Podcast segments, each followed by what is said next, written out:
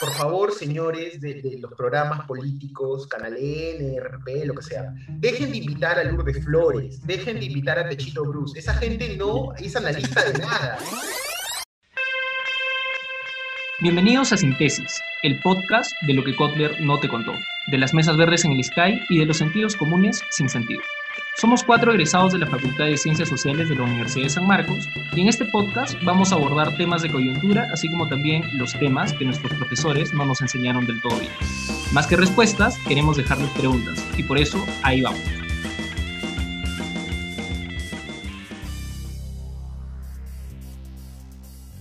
¿Qué tal amigos, amigas, amigues? ¿Cómo están? Espero que estén bien y que no sigan todavía pensando en los resultados de la primera vuelta de las elecciones, porque nosotros aquí ya estamos listos para un episodio más de su podcast favorito, Sin Tesis. Sí, con cuatro sanmarquinos como siempre. Estamos aquí con Luis Miguel Purizaga Vertis, el sex symbol de IDL. ¿Cómo estás, Luis Miguel? ¿Cómo estás, este, César? Buenas noches a todos todas. Qué bueno, qué bueno. es un gusto saludarte, Luis Miguel. Estamos también con Estefano Corso, el cusqueño rico. ¿Cómo estás, papi? Hola, compadre, ¿qué tal? ¿Cómo están todos? Muy bien. Y también estamos con José de la Cruz, el puquiano de bronce. Siempre hay que explicar, ya hay un puquiano de oro es el hermano de Rodrigo Montoya, Edwin Montoya, escúchanlo por favor. Y José de la Cruz es el puquiano de bronce de las ciencias sociales. ¿Cómo estás, José? Hola, César. Me queda claro que la única provincia de Ayacucho que conoce de Spukio. Pero eso es comprensible en un, un como tú. Así es que, normal. Bueno, yo soy César Aguilar y el cusqueño pobre para ustedes va a tener el gusto de moderar esta mesa como siempre. Ahora vamos a hablar de los resultados de esta primera vuelta pero sobre todo desde una perspectiva de las ciencias sociales, porque hemos, nos hemos dado cuenta de que sí, causa ternura ver a los analistas políticos de la gran prensa nacional intentar analizar o su sorpresa de los resultados de esta primera vuelta, cuando en realidad no es ninguna sorpresa y desde las ciencias sociales nosotros vamos a explicarles por qué Pedro Castillo ha llegado a donde está ahora.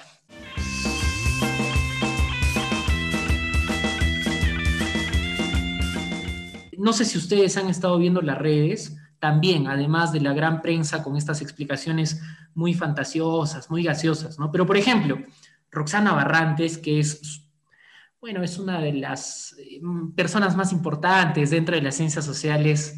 Vergüenza nacional, weón, vergüenza nacional. Ese tweet es una vergüenza nacional, weón. Por ejemplo, ella decía ¿Para qué perdemos tiempo haciendo tesis doctorales para analizar la representación de alguien que pasa segunda vuelta con 16%? Mejor hay que dedicarnos a otras cosas más importantes. Bueno, señoras como Roxana Barrantes y personalidades así, desde todos los lados de las ciencias sociales, creo, con todo respeto, que han estado pensando fuera del recipiente. Así que empezamos con Estefano, que es el más sensato ahora.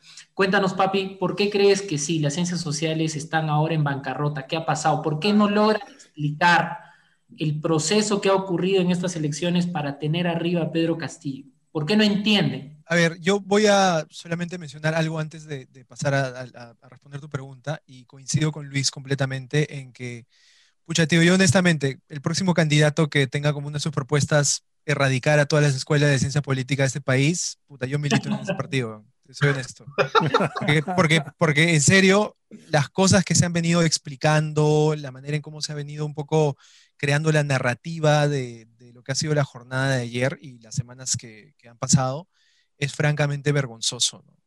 Eh, bueno, a ver, eh, ayer en el discurso que dio Pedro Castillo por la noche, creo que fue eso de las 11, antes de la medianoche, sí. Eh, él mencionó algo que la verdad me, parecía tan ah, sintomático de, este, de este fenómeno del fracaso de las ciencias sociales. Y él, bueno, hablaba y decía, acá lo tengo escrito, decía, solamente los politólogos, los eruditos políticos, los constitucionalistas, los que tienen grandes pergaminos, piensan que pueden conducir un país. Eh, puta tío. Y ese es, digamos, una cachetada que en realidad nos cae a todos, a toda la gente que en algún momento ha pensado que podía ser una profesión de estudiar al Perú eh, estudiar lo que, digamos, y, a través de esos estudios intentar entenderlo, eh, pues creo que hemos, hemos fracasado. Ahora, ¿Hay algunas responsabilidades más grandes que otras? Yo diría que sí. Yo en principio tengo que señalar que, digamos, la, la victoria de Castillo ayer me parece que expresa de manera rotunda el fracaso del modelo educativo, sobre todo en ciencias sociales que ha perseguido la Pontificia Universidad Católica del Perú durante los últimos años. Este modelo, digamos, de intentar crear investigadores que, digamos, tienen estos enfoques y estos análisis eh, supuestamente importados ¿no? a la vanguardia de lo que vendría a ser la investigación cualitativa y cuantitativa, pero que eh, están completamente desconectados de la realidad.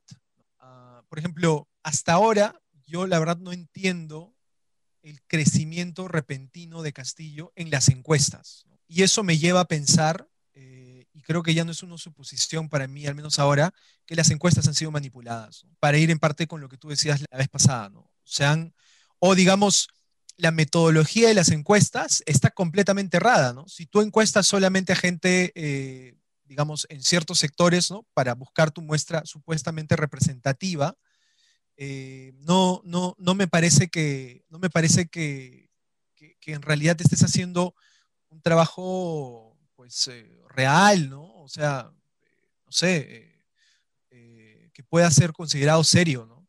Por ejemplo, en, una, en una de estas un clip que se ha viralizado un poco de, la, y con eso termino, de una entrevista que le hizo Marcos y Fuentes a Castillo, ¿no? En, diciembre, diciéndole como que, oye tío, pero tú tienes un porcentaje súper bajo, ¿no? Y Castillo le decía, pero a los lugares donde yo estoy recorriendo, o sea, los candidatos que tú dices, Keiko, Verónica, eh, De Soto, no están liderando, estamos liderando nosotros, ¿no? Y Marcos y Fuentes con ese tufillo un poco petulante que lo caracteriza, eh, se ríe, ¿no? Como que jaja, ¿no? Este, que, que eh, este idiota piensa que, claro, qué ingenuo, ¿no? Qué ingenuo, ¿no? Pero se nota pues que hay una desconexión completa con, con lo que pasa en otras partes del país que no están en Lima, ¿no? Eh, creo que eso, digamos, se grafica muy bien con, el tema de las encuestas, ¿no? ¿Esas encuestas dónde se han hecho? ¿Se han hecho en los pueblitos más alejados del Perú? No lo creo. Sí, creo que podemos hablar de eso y vamos a explotarlo muy bien, pero Estefano ha mencionado algo muy importante, que es la bancarrota de las ciencias sociales, pero sobre todo en la formación que tenemos en las ciencias sociales en general. Tal vez podemos dar algunas explicaciones un poco más puntuales, este, pero José desde la, desde, desde la historia también nos va a poder decir cuál es esta bancarrota en la formación de las ciencias sociales. O sea, ¿Por qué las ciencias sociales están tan desconectadas de la realidad nacional? ¿Qué ha pasado?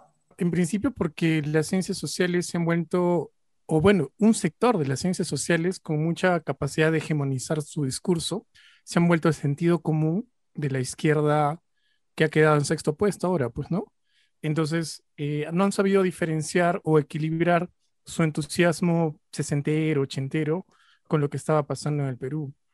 Entonces, si nosotros hacemos un balance de su trayectoria política y su trayectoria académica, que está muy, muy, muy vinculada, entonces se entiende estos ánimos afebrados que han tenido para salir a creer de que su diagnóstico, que era compatible con el proyecto político de Juntos por el Perú, era el diagnóstico adecuado, ¿no? Y se olvidaron de que había un profesor que hace muchos años empezó una huelga de docentes les, iba a voltear la torta, ¿no? Y esto creo que, demuestra eso, ¿no? Eh, eh, el afán chévere, entusiasta que, tienes cuando estás pegado a los libros, pero también te muestra la otra cara de, estar mirando el libro y no mirar a la gente, pues, ¿no? Y eso es fuerte para, para historiadores, para todos los que estamos en el mundo de las ciencias sociales.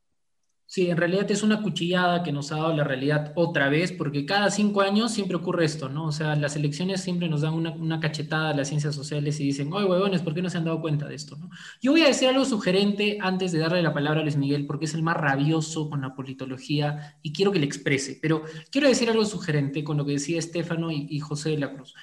Eh, no sé qué les parece, pero yo creo que en términos de educación de ciencias sociales, la bancarrota está en el sentido de que, por ejemplo, la politología se ha centrado más en hablar de institucionalidad o no institucionalidad, en tipos comparativos, que es de lo que les gusta hablar a los científicos sociales, científicos políticos, perdón, pero no van al campo a hacer chamba de esas mismas cosas. O sea, es una chamba, una formación para hablar de política desde el escritorio. No hay desde la politología, como lo decíamos en capítulos anteriores, producción empírica lo suficientemente basta como para decir, por acá está la explicación del proceso político nacional. Ahora, desde la sociología, me parece que hay poca sociología política en el Perú en cuanto a formación y a desarrollo. Hay muy poca sociología política. Nosotros siempre hemos resaltado el trabajo de Barnechea, de Rodrigo y de Moisés Rojas, que también es de San Marcos, porque son los dos libros y tal vez algunos textos más pequeños que sí han hecho chamba de sociología política, porque los sociólogos viejos que tenemos, que antes hacían sociología política y que ahora hacen sociología política, se están peleando el espectro de análisis de la democracia en el Perú y América Latina con los, con, con los politólogos, ¿no? Entonces, creo que han perdido de vista en términos de formación y de producción lo que está pasando a nivel nacional y no han acompañado los procesos políticos micro, pequeñitos, que están en todo el país. Y desde la antropología, aunque me cueste decirlo, no tenemos tradición de estudiar procesos políticos. La antropología se ha dedicado solo a estudiar procesos políticos de participación política ciudadana de comunidades y pueblos indígenas.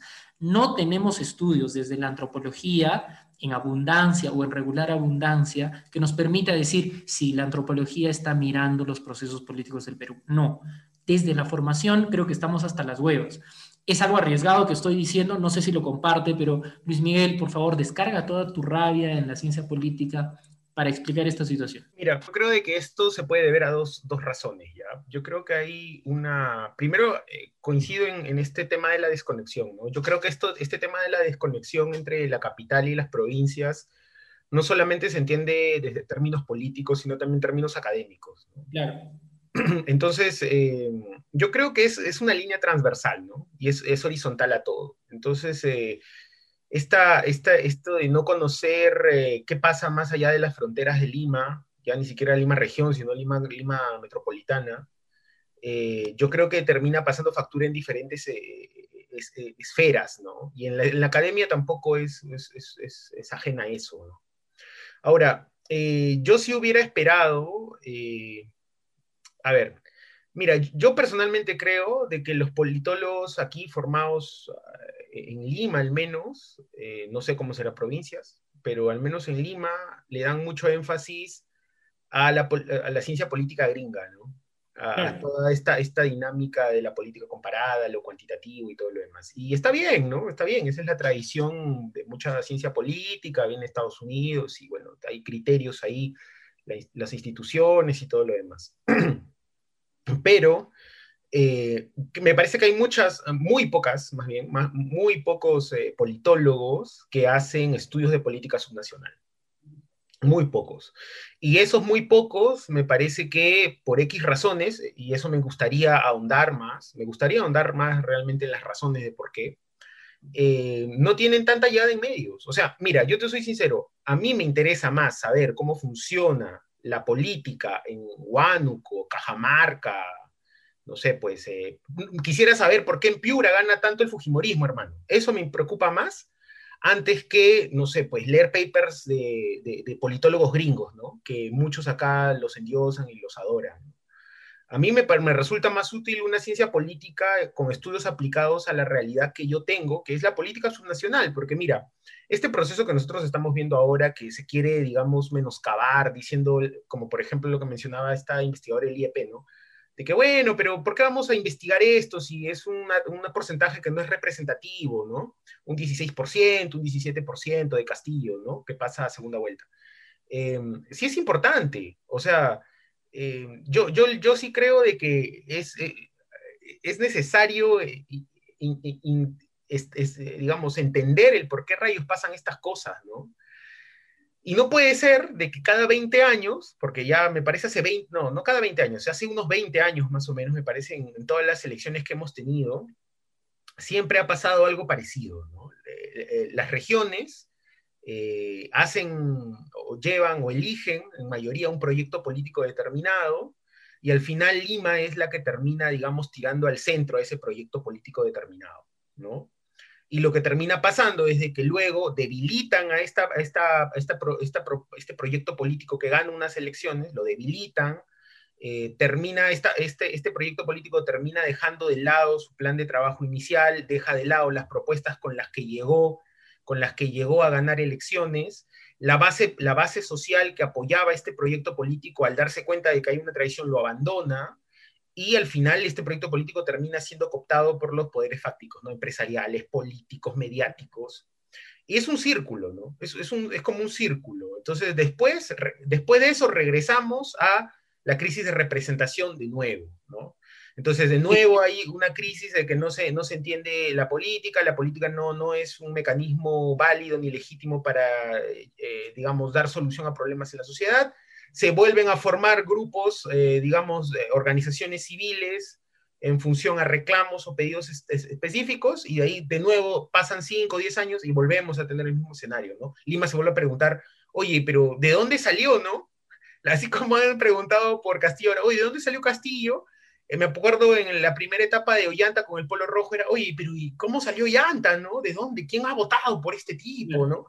Y es como que se despierta eso. Entonces, hay un círculo ahí que me parece que es como un patrón, que me, parece que incluso se podría presentar ahora y ojalá que no pase, porque lo que va a, lo que va a suceder, si, si ocurre de nuevo, es de que vamos a tener de acá a 5 o 10 años, de nuevo, Lima va a volver a descubrir por enésima vez que, que, Lima no es el Perú, ¿no? De nuevo. Claro. Entonces va a decir, ¿de dónde salió este, no? ¿Y, por qué lo eligen, no? Entonces, yo creo de que la, la, ciencia política, que aquí en el país ya me parece que tiene unos 10, más de 10 años, 15 años, incluso ya creo que 20 años, ¿no? De, de, de, de estar fuerte en las ciencias sociales, debería tomar en consideración esto, ¿no? O sea, digamos... Sí, ya, ya muy falta, de verdad muy falta, sí, les recomendamos si hay algún politólogo que nos esté escuchando, por favor, avergüénzate un poco de las cosas que te han enseñado y la forma en cómo te han enseñado a hacer politología. Por favor, cambia el chip y, y hazlo, y hazlo diferente. Y otra cosa, y otra cosa, antes que me olvide, hay una crítica que, claro, dicen, ah, los politólogos caviares, dicen, ¿no? Porque hay cierta gente de algunos partidos políticos que ya no existen ahora, porque no tienen ningún tipo de representación, hola amigos apristas, ¿no? Que dicen, Ay, los politólogos, aclaren por favor, los politólogos caviares. Oye, amigo, todos los politólogos. Dime un politólogo, entre comillas, que no pertenezca a este grupo académico de la católica, ¿no? Ya, ¿qué politólogo? ¿Me vas a traer qué? A los, a los politólogos del Instituto de Gobierno de San Martín de Porres. Esos politólogos, en serio. O sea, estás hablando que ellos son, ellos no se equivocaron. Ya, ok. Bien, bien causa, bien, bien. Qué bueno.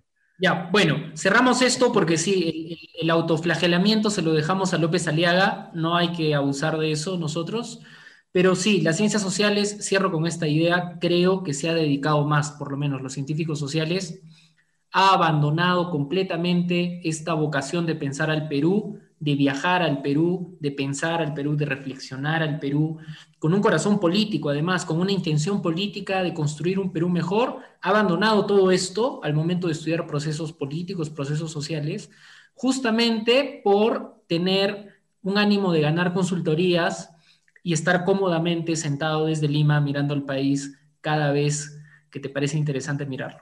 Creo que hay que mirar otra vez los procesos sociales, los procesos políticos como se miraba antes, ¿no? O sea, acompañándolos desde el inicio. Bueno, en fin, no sé, escríbanos, pues, si no les parece, nos dicen. Y acá estábamos para pechar, amigos. ¿ah? Los cinco gatos que nos escuchan nos pueden escribir y acá los pechamos, les leemos, puede ser. Pero, claro, después de esta crítica a hacer a las ciencias sociales más mediáticas, a nuestros profesores, a nuestros amigos que han salido en medios, a intentar rasgarse las vestiduras y decir que Pedro Castillo es el outsider, a decir de que no saben cómo ha salido Pedro Castillo, o a simplemente intentar dar respuestas que en realidad son jaladas del cabello. Ahora nosotros tenemos que, bueno, pues intentar dar alguna explicación desde las ciencias sociales válida para decir y para los que nos escuchan, para que entiendan por qué Pedro Castillo ha llegado a donde ha llegado. Así que, ¿quién quiere empezar? A ver, ¿quién coge la batuta, papi? Ya, por una cosa bien simple, pues.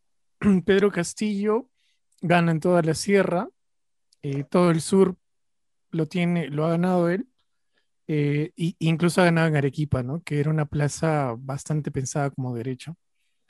Y, por encima de Hernando de Soto, que él está por el 30% Pedro Castillo y Hernando de Soto llega a las justas al 19%. Entonces, la lectura de esto es que ha habido un candidato que ha venido haciendo una campaña en relación a diálogo, eh, mejor dicho, basándose en el diálogo con la gente y escuchando las necesidades que la gente tenía. Algunos decían que probablemente el éxito de Castillo se deba a sus capacidades pedagógicas como docente y por lo tanto poder transmitir un mensaje. Ya, esa es una huevada, ¿ya? Porque el asunto es de que el hombre sabe, o sea, ha padecido en carne propia las necesidades que la gente que, a la que se ha querido acercar y lo ha hecho con éxito aparentemente, o mejor dicho, lo ha hecho con éxito, entonces ha sabido, ha sabido eh, tener empatía con esas necesidades y entonces ha, fidelizado ese voto. Ya, lo que decíamos la semana pasada, ¿no? Este, puede que Verónica Mendoza haya viajado por todo el sur, pero se fue a hacer spots en los hoteles bonitos de la sierra y estuvo como que mandando su rollo, ¿no? Otro asunto, o sea, Castillo no tuvo miedo para plantear su agenda, ¿no? No titubeado. El hombre, tú lo veías hoy día en medios, bueno, a sus representantes o a miembros de su partido, y no temblaban, ¿no? Te decían, nosotros tenemos claro, esto es nuestro plan de gobierno y en esta morimos, ¿no? Y eso a la gente le gusta, porque finalmente es sinceridad. porque si tú me vienes y me dices, oye, quiero tu hoja de ruta, bueno, entonces eh, eh, voy a escuchar y me voy a meter al ruedo de los medios de comunicación que me van a palear hasta que yo les diga lo que ellos quieren.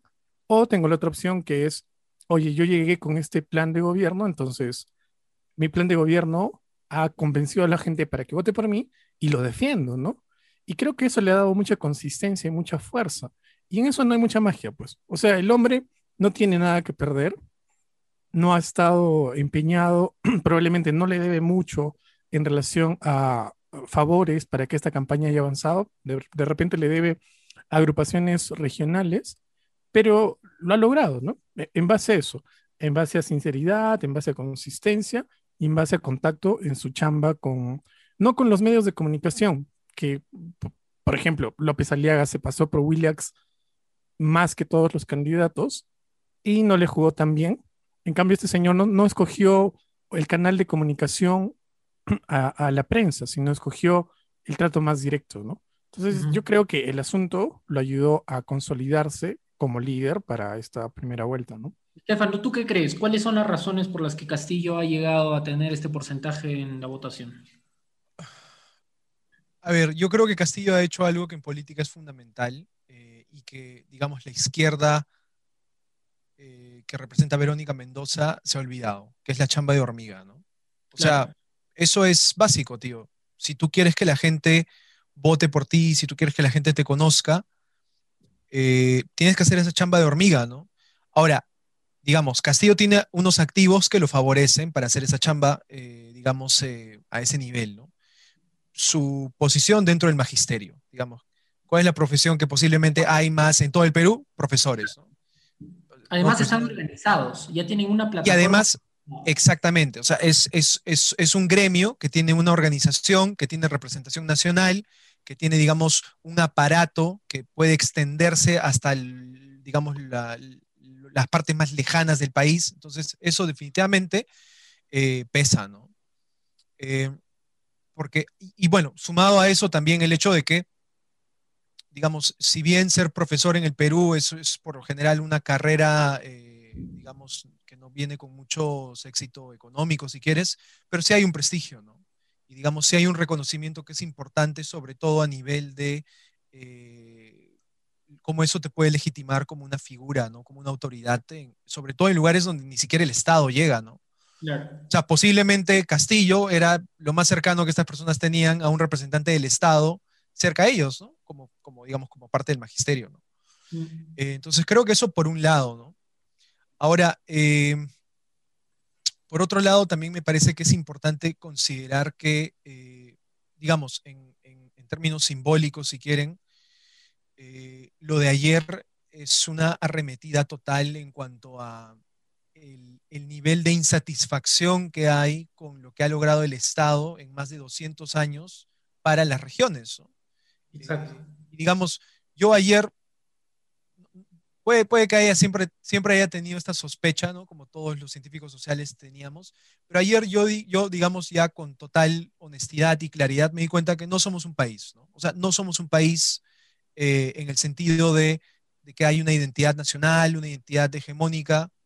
Eh, me parece que eso es por parte también del fracaso de, las élites que, tenemos y que creo que además ayer, digamos, Castillo, hablando en, eh, hablando en un lenguaje muy, muy, muy, muy simple, en un lenguaje muy entendible, ha logrado graficar muy bien todo el descontento que, hay por parte de esta, de esta población.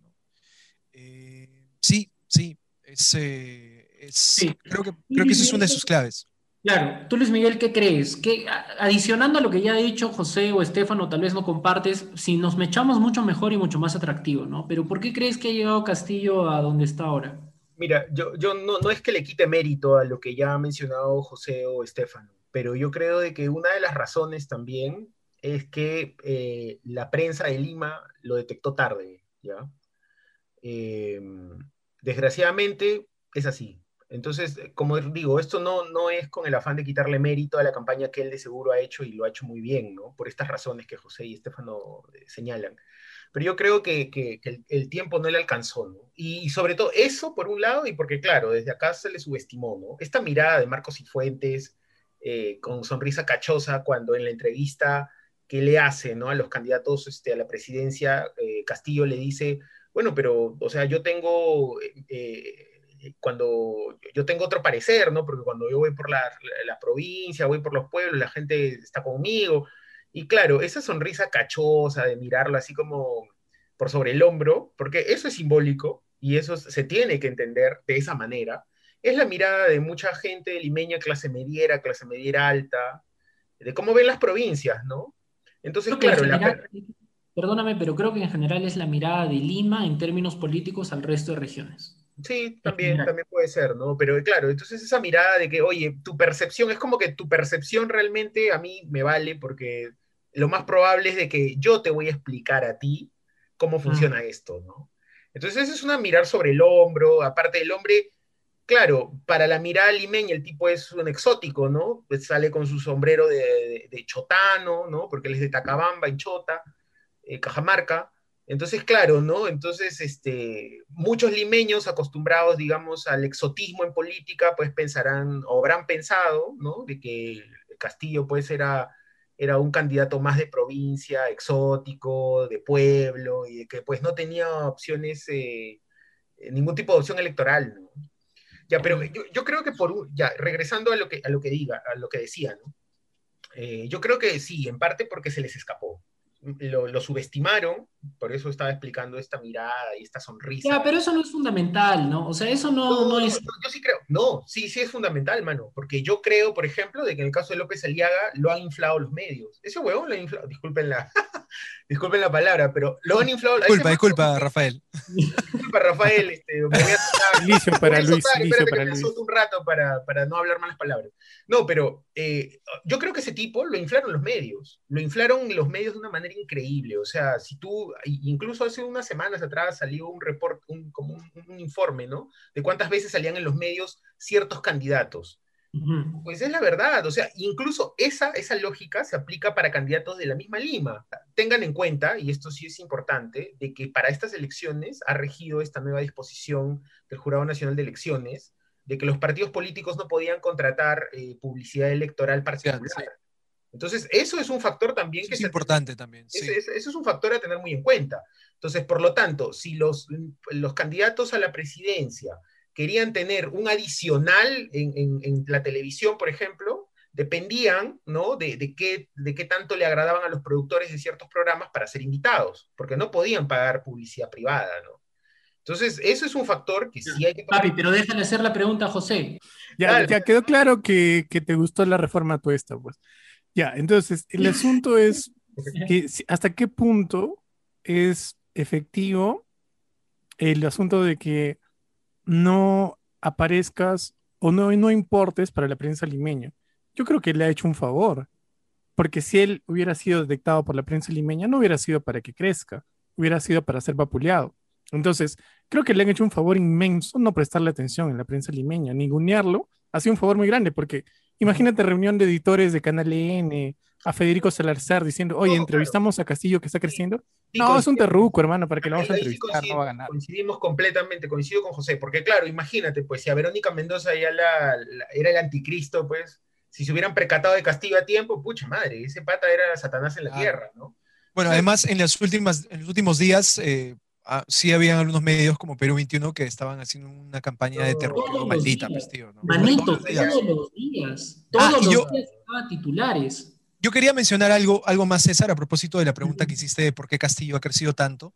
Y creo que es algo que es muy importante y creo que también tiene que ser una lección para la izquierda en cómo, digamos, entender el sujeto político al cual te diriges.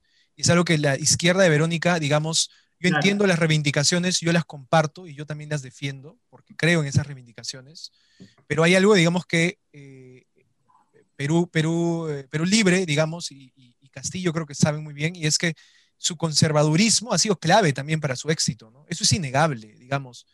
Eso es, eso es, digamos, eso está absolutamente claro ahora de que el perfil del sujeto político del peruano promedio es un sujeto conservador, ¿no? Y Pero digamos, siempre sabíamos que el Perú era así, ¿no? Sí, o sea, no es nuevo. No, no, no, yo, yo, yo, yo ahí discrepo con Estefano. Ah, No, yo ahí discrepo con Estefano. Yo creo que no se trata de un perfil de conservador. No, o sea, mira, yo te diría que es un perfil de conservador si es que tuviéramos un país en el que todos tenemos las- los mismos derechos nivelados. O sea, tú tienes derecho a la educación y tienes acceso a la educación con un tipo de calidad. Una cosa es vivir en Lima y tener acceso a San Marcos, a una universidad que te puede costar 300 lucas mensuales y tus papás se la van a arreglar. Y otra cosa es vivir pues en Pichari, donde no hay universidades. Ya, eso implica que nosotros tenemos que satisfacer ciertos derechos muy básicos como la educación, la alimentación y el trabajo, y por lo tanto el derecho, por ejemplo, a la identidad, o, eh, pensando en el género, va a ser para mí secundario. Porque, oye, o sea, bacán, yo necesito mi identidad de género para desarrollarme personalmente, y, y- y es lógico, pero ¿de qué me sirve la identidad de género si soy una persona que no tiene trabajo, está siendo discriminada y no tiene posibilidades de ascender? La historia de Gael es eso. La historia de Gael es que viene desde Ica Claro. a Lima para poder ascender socialmente, ¿no? Y, y Piña, pues el JP no lo supo leer. Ya, eh, la, la gente que está, que votó por, por Castillo, tiene esa necesidad insatisfecha. Los, los derechos Sí, más claro. básicos no están a la mano. Entonces, yo no creo que es un perfil conservador. Es un perfil que reclama cosas pendientes, ¿no? Entonces, yo creo que no es, o sea, es, es, es, es, es, es necesidad pura, es necesidad pura. No hay contacto con, con, con esa facilidad que tenemos nosotros de ascenso social estando en Lima o teniendo medios económicos heredados de nuestros papás para poder llegar a Lima rápido. ¿no? Entonces, yo no creo que sean conservadores. ¿ah? Yo, yo te pregunto, Estefano, pucha, pero también, o sea, dime, si tú no tuvieras dinero, si defenderías el, el asunto del enfoque de género, No, pero- ¿o te parecería primordial? Pero yo también te pregunto, eso es caer en un determinismo, porque tú básicamente estás diciendo que si estas personas tendrían acceso a educación, entonces todos serían pro, todos serían pro aborto y pro derechos LGBTIQ. Es que claro, porque tienes el asunto de las necesidades más básicas satisfechas. Pero- Pues, tengo de qué no, no, vivir, pero tengo de y- qué trabajar. Pero ¿y por qué hay élites económicas en el país que son conservadoras? Si Porque están eso. cruzados por la religión. Porque están cruzados por la religión. O sea, López Aliaga, pero en estas- Opus Dei. Pero en estas regiones no están, no están, no hay, no hay, no está el, el factor religión no pesa. Si el Sí, pero el factor religioso ya es un factor que está muy anclado con lo folclórico, ¿no?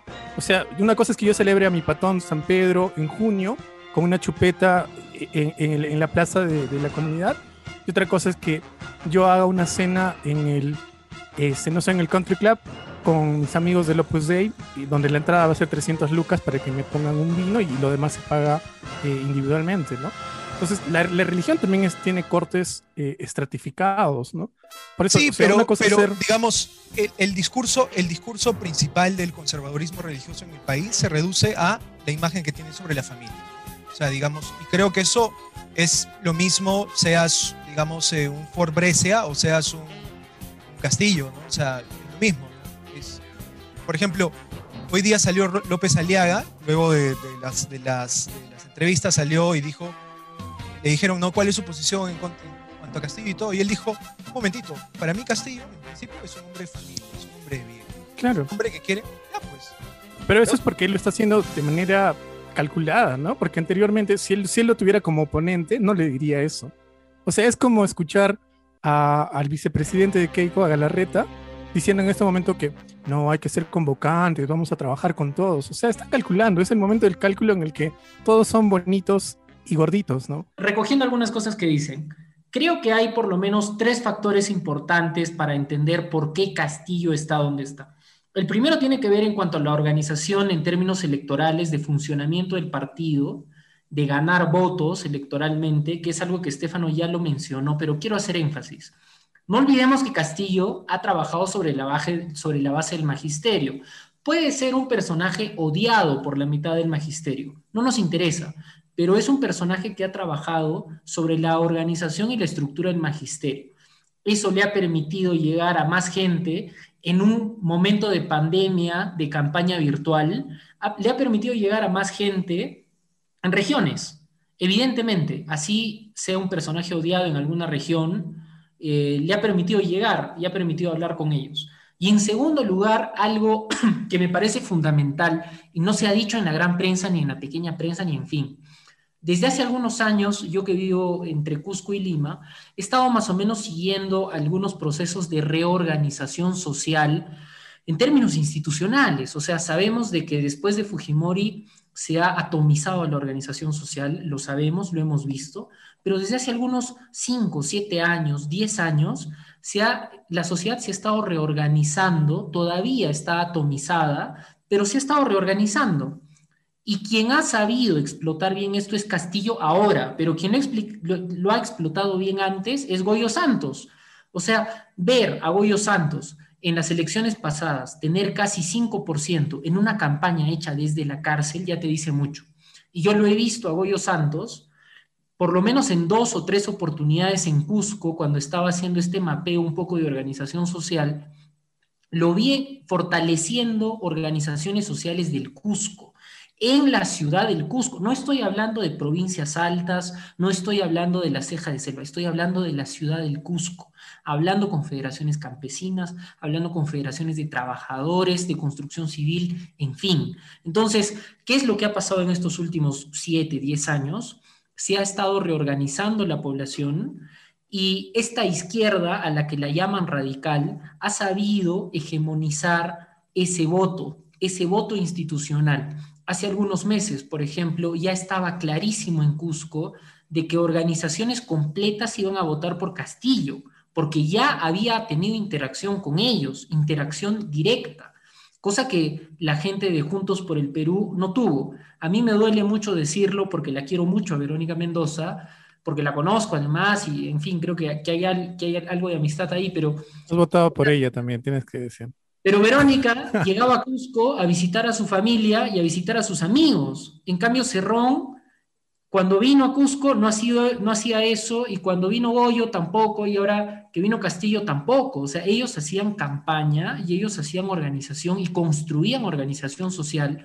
Y creo que el primer punto tiene que ver con eso, que ha sabido aprovechar la organización social que se ha estado gestando desde seis años y además la organización del magisterio.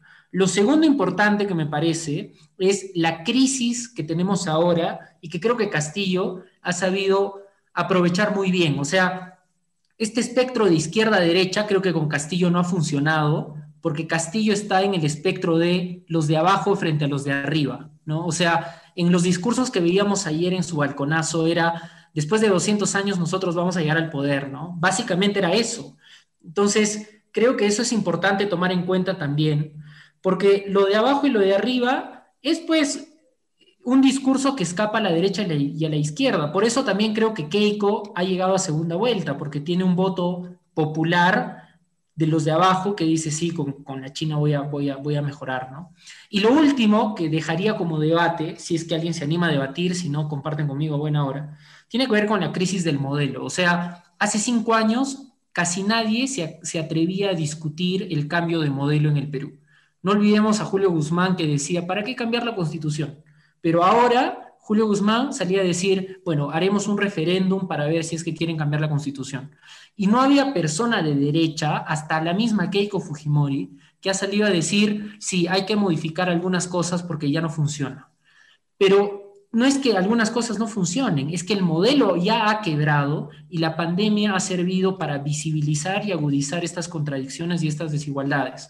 Entonces, creo que quien mejor ha sabido aprovechar eso es Castillo, en comparación a Verónica Mendoza. O sea, no sé si ustedes tienen la imagen, pero yo tengo la imagen. Cambio de constitución, Castillo.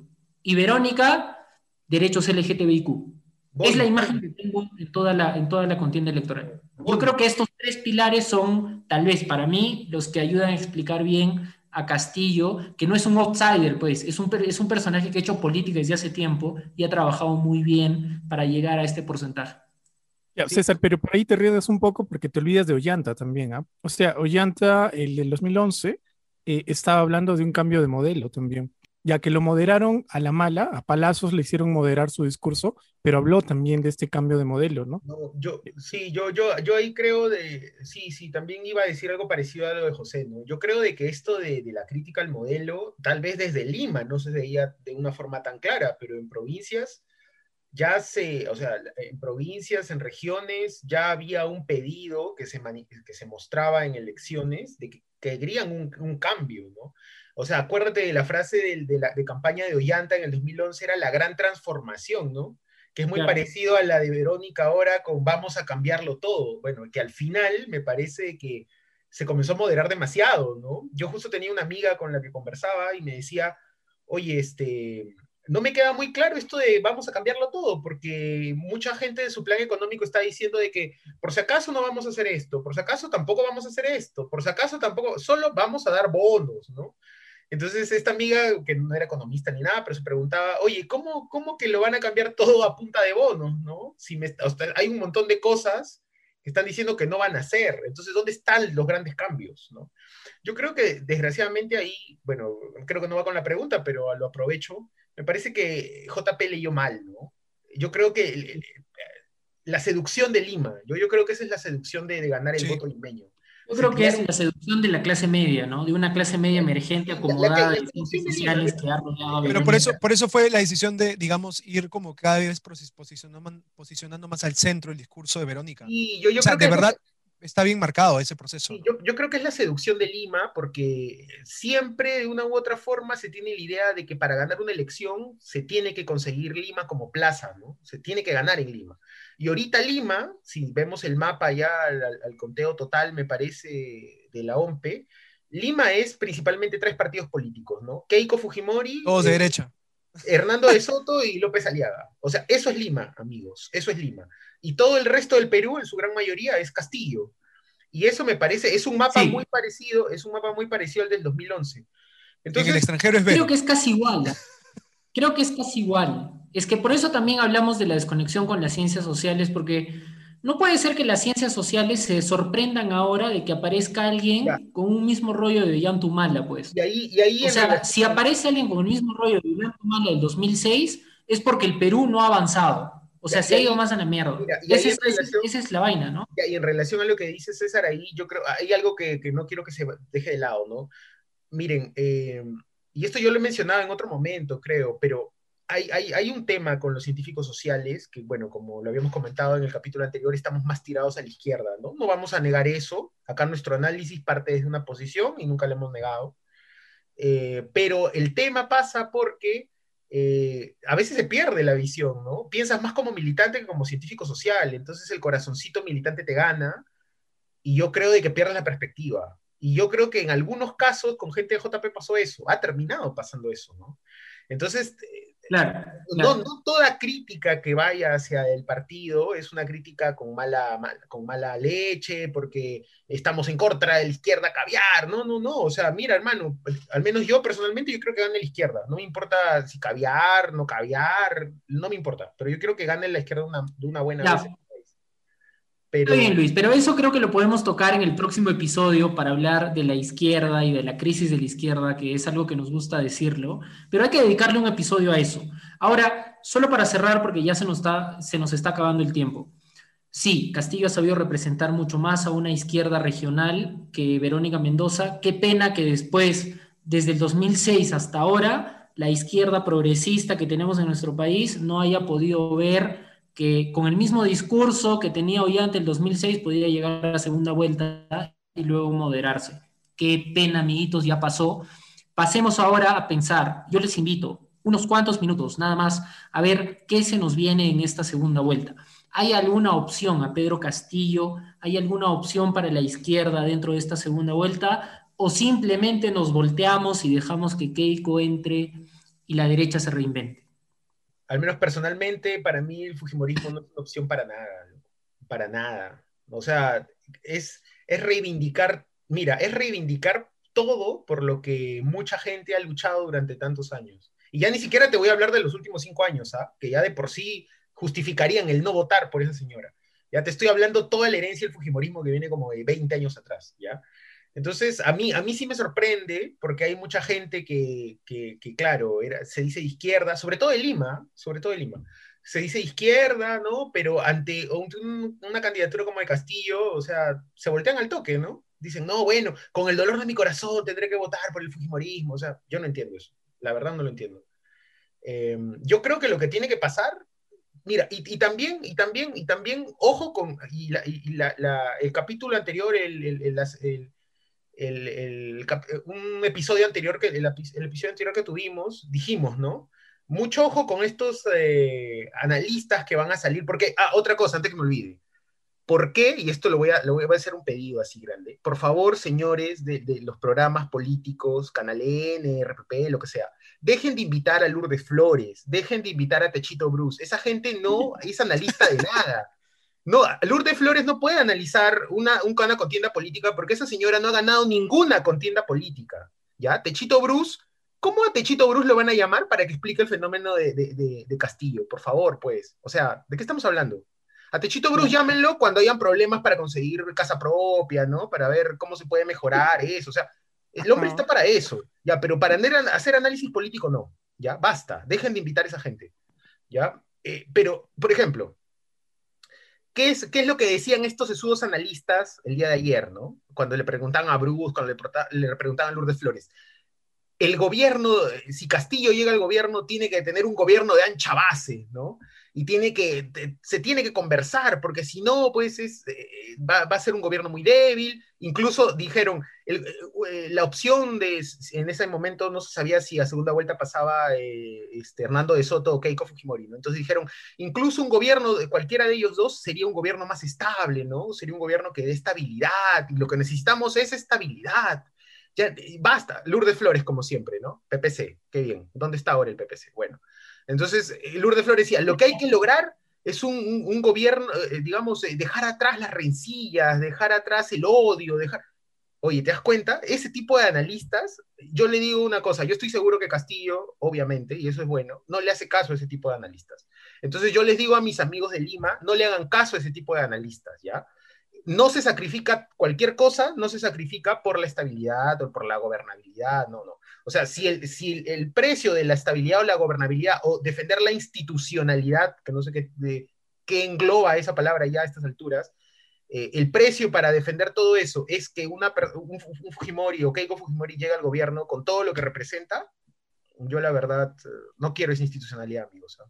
ni, tampoco es estabilidad. Ya, tenemos un voto entonces para Castillo acá, más o menos, a dos, a dos meses de la segunda vuelta, más o menos calculando lo que dice Luis Miguel. ¿Qué crees que va a pasar, Estefano, en esta segunda vuelta? ¿Cómo, cómo, avisoras el panorama? Bueno, yo sí de arranque voy a decir que yo pienso votar por Pedro Castillo. ¿no? Yo no tengo dudas acerca de eso. Eh, mi antifujimorismo es muy fuerte, ¿no? Es una de las sensaciones más fuertes que tengo, creo. Así que no sé, ¿no? Si esto se convierte, si termina, si, si, si los vaticinios que han hecho desde la derecha y eso termina convirtiéndose en Venezuela, lo siento, gente, ¿no? Pero yo la verdad no pienso votar por Keiko. Eh, en cuanto al otro, bueno, se vienen, bueno, dos meses, ¿no? Menos de dos meses eh, bastante intensos. Creo que la guerra sucia en contra de Castillo va a ser, digamos, eh, de niveles no antes vistos. Eh, Probablemente, sí. Sí, o sea, creo que va a ser una campaña sucia terrible. Eh, creo que tenemos que estar preparados para combatirla también. Y eh, espero que Castillo pueda, digamos, o sea, una de las cosas que más me ha sorprendido es que, digamos, no han, no han los, los voceros de Perú Libre no han salido a decir como que, bueno, en vista de los resultados, vamos a conversar con el, del partido, ¿no? Y vamos a ver cómo reaccionamos, ¿no? O sea, a mí me es sorprendente porque, tío, hoy día han estado en RPP y han dicho, nosotros somos marxistas, leninistas, mariateístas, y no vamos a aceptar ninguna hoja de ruta. Vamos a mantener la plataforma de lucha que tenemos y esa es la, plataforma que vamos a mantener hasta la segunda vuelta. Puta, con la mano al aire, weón. Con el tío. al aire, concha su madre, de verdad. Tienes razón. Uf, uf, tío. Eso sí para mí me, no sé, me, genera ciertas esperanzas, sobre todo que un partido hoy en día se reivindique como mariateguista, cuando hasta la propia izquierda ha renunciado a Mariategui como, digamos, hilo conductor o horizonte político, creo que sí es bastante importante.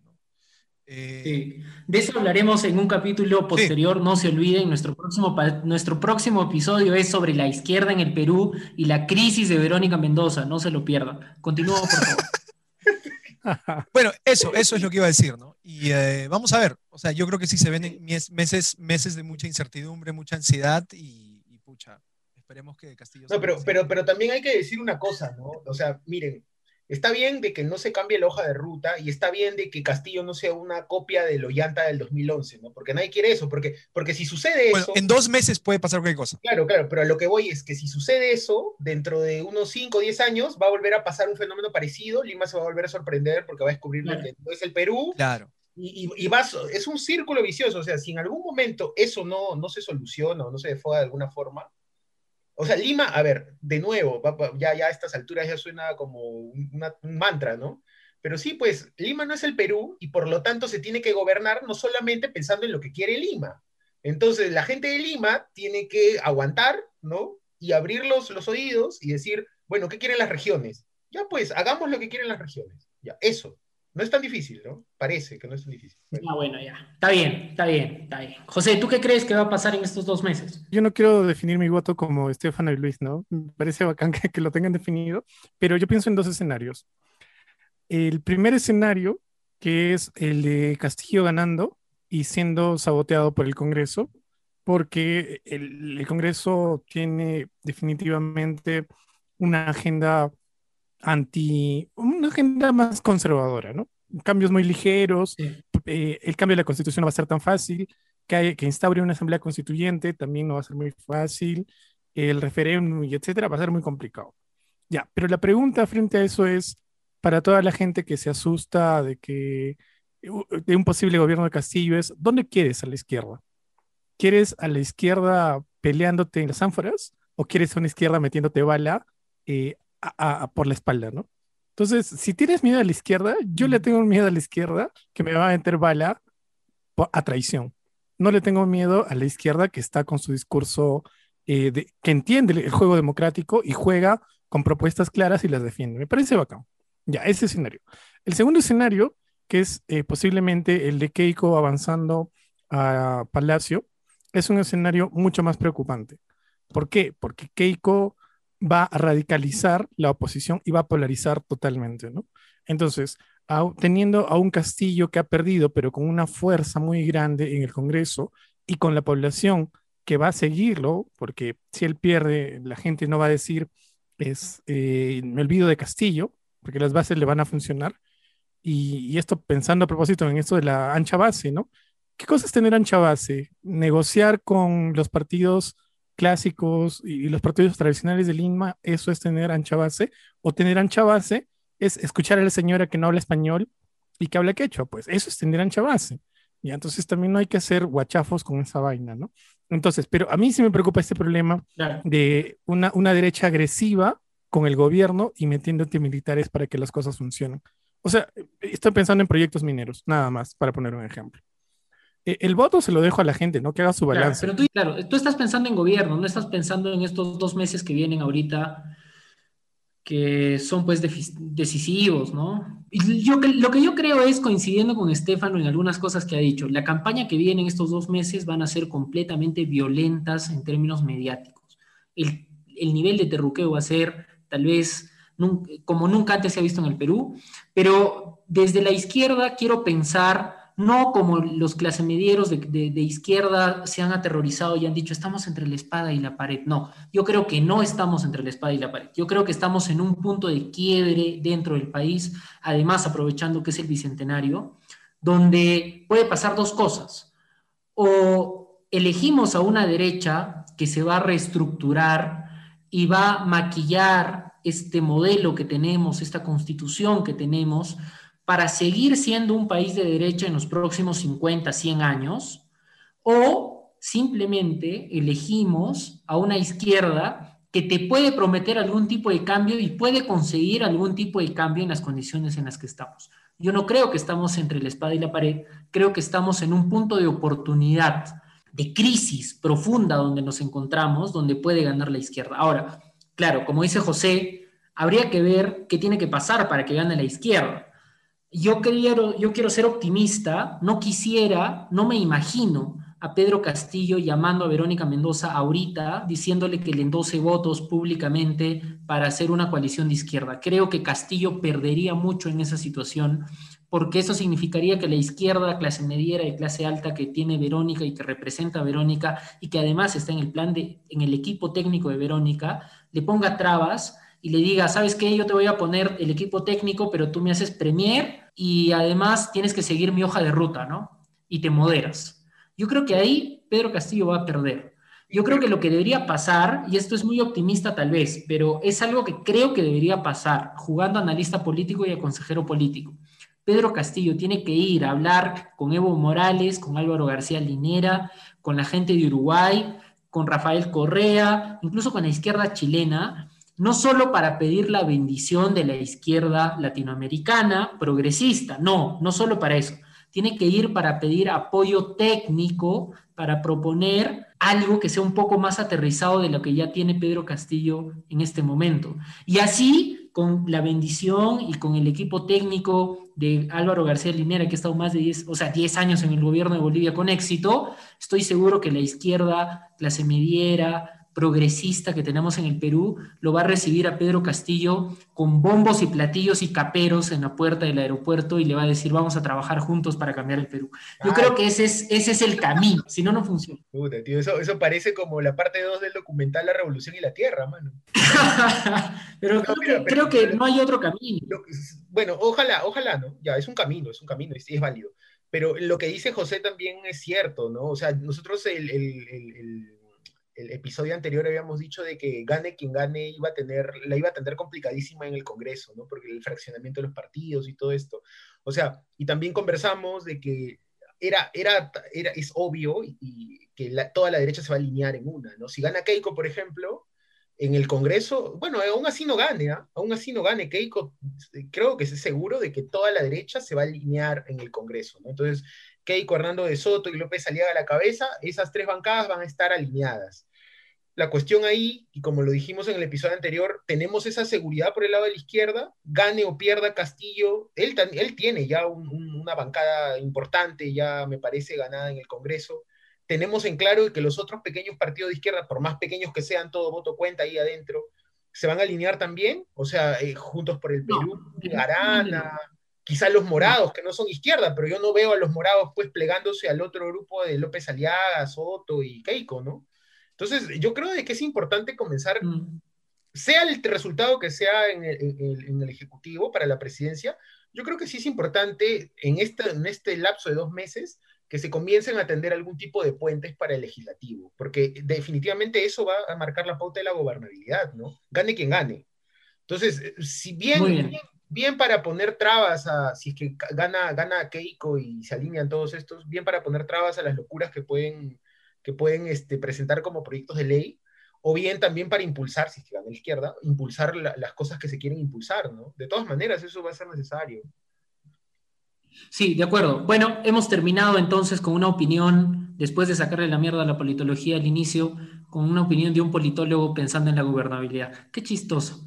Pero bueno, así terminamos este episodio y seguramente en los próximos episodios ya lo prometido, ya lo hemos prometido, vamos a cumplir. El próximo episodio es sobre la crisis de la izquierda en el Perú, así perdamos algunos amigos de la universidad y algunos amigos de Carpeto. Y luego vamos a seguir hablando de las elecciones y de lo que se viene en el gobierno, así que no se pierdan nuestros próximos episodios de Sin Tesis. Chao.